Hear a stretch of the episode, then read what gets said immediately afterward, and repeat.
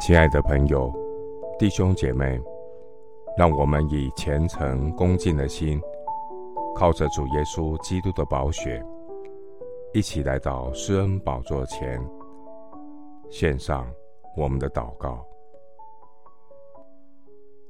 我们在天上的父，你世世代代做我们的居所，诸山未曾生出，地与世界。你未曾造成，从亘古到永远，你是神。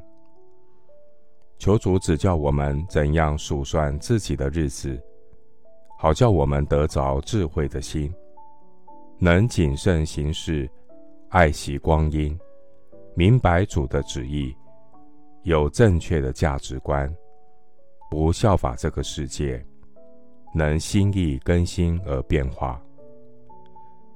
主啊，日光之下的万事万物，伴随着世间的饮食男女，一代过去，一代又来。然而，这世界和其上的情欲都要过去，唯独遵行神旨意的，是永远长存。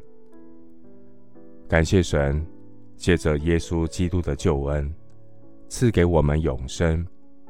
带领我们走永生的道路，人生不再空转虚度，因为人活着不是单靠食物，生命胜于饮食，身体胜于衣裳。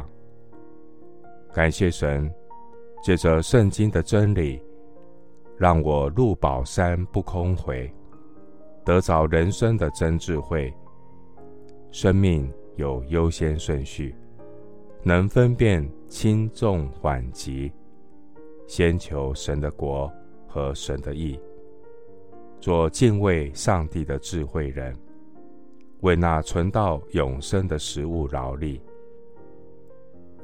感谢神，借着日光之上永恒的启示，丰富我在日光之下的人生。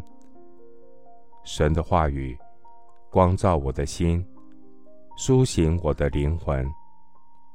我在日光之下的人生不再虚空，因为你必将生命的道路指示我。